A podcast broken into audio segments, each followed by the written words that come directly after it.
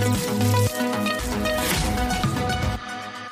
Bonjour, nouveau numéro de Megatrend sur Boursorama. Merci d'être là avec nous. Aujourd'hui, on vous parle de la thématique de l'alimentation parce qu'il faut nourrir la planète et c'est l'un des grands défis évidemment qu'il faut, qu'il faut relever, produire plus, mieux, tout en réduisant évidemment l'impact sur la planète. Bonjour messieurs, Stéphane Sousson, bonjour. Bonjour. Et Jean-François Bay, bonjour. Oui, bonjour David.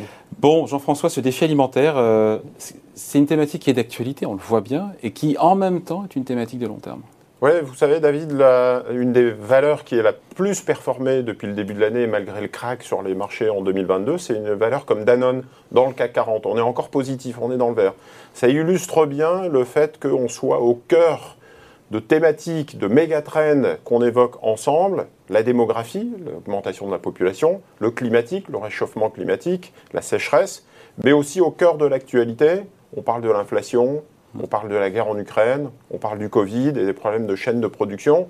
Et donc, j'allais dire, en période de crise, on a tendance à se concentrer sur ces valeurs refuges, sur ces valeurs résilientes, euh, ben, il y a une question de priorité. Enfin, c'est la pyramide de Maslow. Donc, c'est euh, l'alimentation euh, qui passe avant Netflix. Et dans l'alimentation, c'est le lait maternel qui passe avant le champagne. Enfin, voilà. Donc, il y a une, concentration autour de ces enjeux. Et l'alimentation, le défi alimentaire, fait partie de ces enjeux aujourd'hui.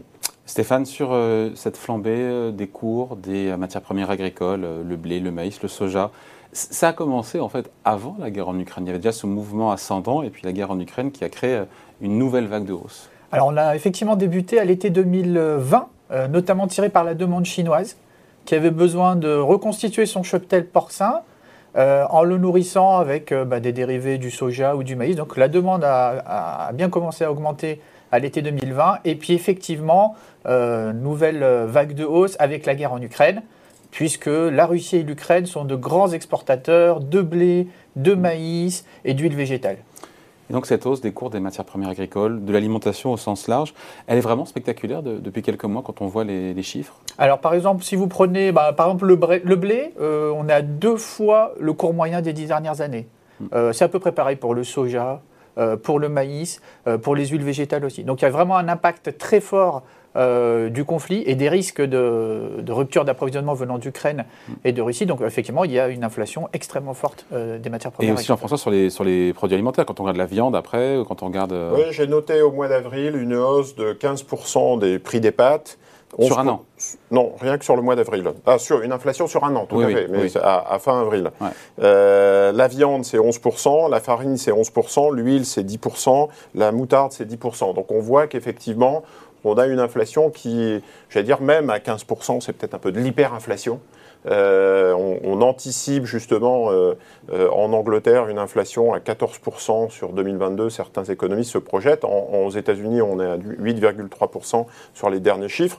Et, les composantes alimentation, il n'y a pas que l'énergie, la composante alimentation fait, partie. Donc ça, ça inquiète, mais quelque part, j'allais dire, ça, ça profite. Alors il faut préciser que quand on parle de fonds food, alimentation, ce ne sont pas des fonds qui sont uniquement exposés sur les matières premières. On a des actions industrielles, enfin voilà. Donc il y a toute une transformation, toute une chaîne de valeur, euh, mais euh, ça, fait partie des matières premières, mais pas que. Et Stéphane, l'idée, c'est évidemment, il faut le dire dès le départ, l'idée n'est pas de spéculer évidemment euh, sur ces hausses de cours des matières premières agricoles. C'est pas ça le sujet. Nous n'investissons pas sur les matières premières agricoles, nous investissons dans des entreprises de la chaîne de valeur alimentaire au sens large.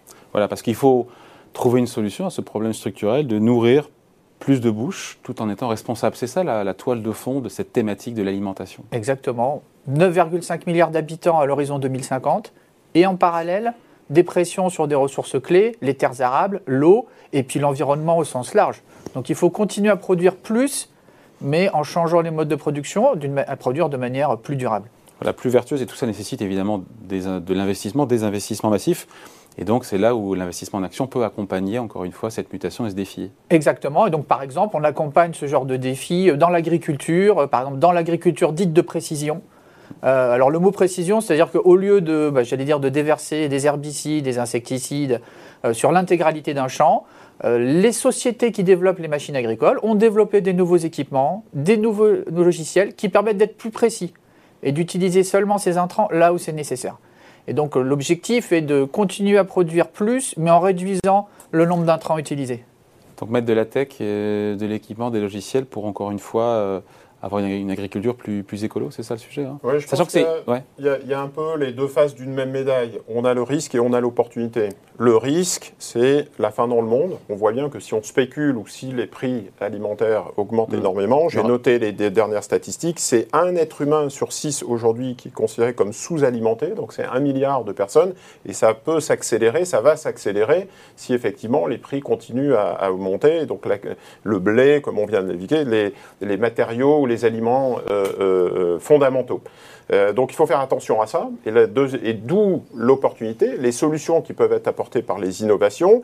J'ai noté qu'un élevage d'insectes dégage 100 fois moins de gaz à effet de serre qu'une viande bovine. Donc on pense justement aux innovations, alors techniques, l'eau, la, maîtrise des engrais et aussi les, les, nouvelles protéines.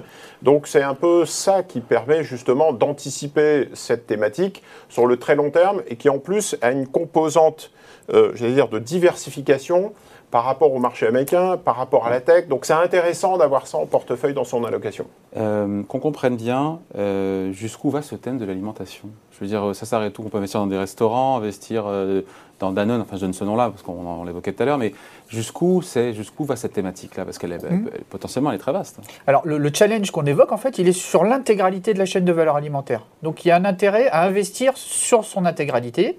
Alors nous, nous investissons euh, bah, dans six secteurs, de l'amont à l'aval, agriculture, dans l'eau, qui est très liée à l'agriculture, les produits alimentaires, les boissons, la distribution alimentaire et la restauration. Donc vraiment, c'est très, très, large. C'est très extensif comme... Euh, Exactement. C'est-à-dire qu'il y a cet intérêt, puisqu'on a des challenges sur, sur plusieurs parties de cette chaîne de valeur, il y a aussi un intérêt, j'allais dire, de gestion financière, parce que sur ces six secteurs, vous avez trois secteurs défensifs euh, qui sont les produits alimentaires, et on a parlé de Danone, les boissons et la distribution alimentaire. Ce sont des dépenses qui sont peu coupées, même en période de crise.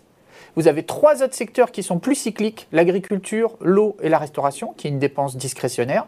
Donc ça nous permet aussi en termes de gestion financière d'avoir un fonds qui peut soit être plus défensif, ou plus offensif et plus cyclique plus diversifié, on a fait des études chez Cantalis justement sur ces thématiques, on en suit 15. C'est la thématique la moins corrélée au marché américain, la plus au marché européen et au monde. C'est la moins corrélée à la tech, euh, et, à tout l'environnement tech qu'on connaît aujourd'hui. Donc c'est beaucoup plus diversifié en termes de secteur justement par cet élargissement. Donc il y a un côté résilience défensif et parfois un peu, un peu cyclique qui donne justement cette combinaison, cette source de diversification qu'on n'a pas sur d'autres euh, euh, stratégies. Donc si vous avez de la disruption, si vous avez de la tech, c'est intéressant de mettre de la, de food. Il y a un autre élément qui, qui est intéressant justement, c'est cette dimension ESG Hein, puisqu'on va avoir en fait deux types de fonds quand on parle alimentation. C'est le fonds food qui investit dans des sociétés traditionnelles, Nestlé, Danone, mais c'est des fonds comme CPR qui rajoutent en fait cette dimension ESG pour trouver des solutions. En fait, c'est des fonds à impact en SFDR, en langage SFDR, on parle de l'article 9. Hein, donc, euh, ce sont des, des, des fonds qui vont essayer de trouver des solutions justement pour faire face à ce défi. C'est un, un, point important pour vous, ça, justement. Trouver des solutions, c'est l'agriculture de précision que vous évoquiez. Trouver, encore une fois, euh, utiliser moins de pesticides, moins d'herbicides, euh, tout en augmentant les rendements, parce que il faut les rendements de, des champs, c'est ça aussi, c'est important. Comme, euh, Alors, les solutions, on a, on a parlé de l'agriculture de précision. Il y a un enjeu sur l'emballage et les déchets liés à l'emballage. Donc, on investit dans des sociétés d'emballage durable, c'est-à-dire qu'on va privilégier des sociétés qui font des emballages papier-carton, qui sont beaucoup mieux recyclés. Euh, par rapport à, l'emballage plastique qui est difficilement ou peu, ou peu euh, recyclé. On va aussi bah, s'intéresser, il y a une raréfaction des ressources en eau, donc on investit dans des ces sociétés de traitement et de recyclage de l'eau parce qu'il faut réutiliser l'eau pour moins la, gaspiller. Euh, donc ce sont aussi des solutions qui ont un impact sur, sur l'environnement. Thématique donc défensive euh, par excellence, euh, moins volatile, vous disiez Jean-François, moins corrélée à la tech américaine, ce qui est bien en ce moment. Donc euh, pour le coup, depuis le début de l'année, c'est un secteur qui se, une thématique qui se porte mieux en différentiel. La, la, thématique intelligence artificielle baisse de 50%, la thématique défi alimentaire food baisse de 5%. Donc mm. on voit effectivement cette résilience sur cette partie court terme. Et puis c'était aussi le cas sur le, le moyen long terme, cet aspect diversification euh, par rapport à l'hégémonie américaine ou par rapport à l'hégémonie sur les GAFAM et, et la tech. Donc c'est des éléments intéressants. Et puis aussi élargir le spectre d'investissement sur des petites et moyennes valeurs. Donc c'est une question que je pose aux, gérants. Est-ce que c'est intéressant aussi de ne pas se concentrer juste sur les méga caps et les blockbusters, mais essayer de, trouver, j'allais dire, des opportunités aussi sur des petites et moyennes valeurs? Est-ce que c'est un champ que vous, sans, jeu de mots, que, vous explorez? Alors effectivement, euh, c'est un champ de, c'est une source de performance en fait, puisqu'on va pouvoir trouver des sociétés qui sont la marge, un peu plus pures. Alors, si vous, euh, on va avoir à peu près un tiers du fonds qui va être sur des capitalisations boursières de, moins de 15-20 millions de 20 milliards euh, de dollars. Euh, donc on a quand même un, certain vivier de, sociétés de moyenne capitalisation. Et c'est là où on peut trouver souvent des pure players. On, a parlé des, tendances, des solutions. on peut aussi on peut mentionner dans ces sociétés de capitalisation moyenne les sociétés qui fournissent des ingrédients à ces grandes sociétés alimentaires qui vont fournir ben, soit des arômes, euh, soit des, ben, des, probiotiques, des vitamines euh, pour changer, améliorer les, les, recettes, leur fournir des ingrédients plus naturels. Donc c'est une source de, de, performance effectivement. Il y a une vingtaine, Jean-François, de fonds, c'est ça, qui sont distribués, commercialisés en France? C'est ça. Quelle lecture macro vous avez de ces 20 fonds qui, euh, sont, qui existent? Ben, On va retrouver un petit peu les deux profils que j'évoquais tout à l'heure. On a effectivement des, des fonds qui vont se positionner sur la thématique allocation sans dimension ESG, et donc vous investissez dans des belles valeurs plutôt blockbuster de, de l'alimentation. Je le disais, j'ai euh, Nestlé, Coca-Cola, PepsiCo, Diageo, mm. euh, euh, Danone, etc., etc., Unilever, McDonald's. Et puis on va avoir des fonds, j'en ai noté deux, qui sont plutôt sur ce, cette de Avoir notion du McDo dans un fonds alimentation, c'est vrai qu'on peut se poser des questions quand même, non? Bah, oui, bah, on parle de toute la chaîne de valeur et on parlait de, mm. des produits et de la distribution et euh, de l'industrie euh, agricole et mm. de, des tracteurs. Enfin voilà. Donc si vous intégrez les quatre euh, dimensions, vous pouvez aller jusqu'à la mm. restauration et la, distribution. Si vous revenir sur les, les, fonds qui ont cette approche ESG, e j'en ai noté deux. Donc j'ai deux groupes Petercam Sustainable Food euh, qui est un fonds 4 étoiles et qui résiste bien puisque depuis le 1er janvier, il est à moins 5%. Et j'ai bien évidemment CPR Invest Food for Generation qui est en baisse de 6% depuis le début de l'année, qui est un fonds 3 étoiles. Euh, SFDR 9, deux labels, le label français et le label luxembourgeois.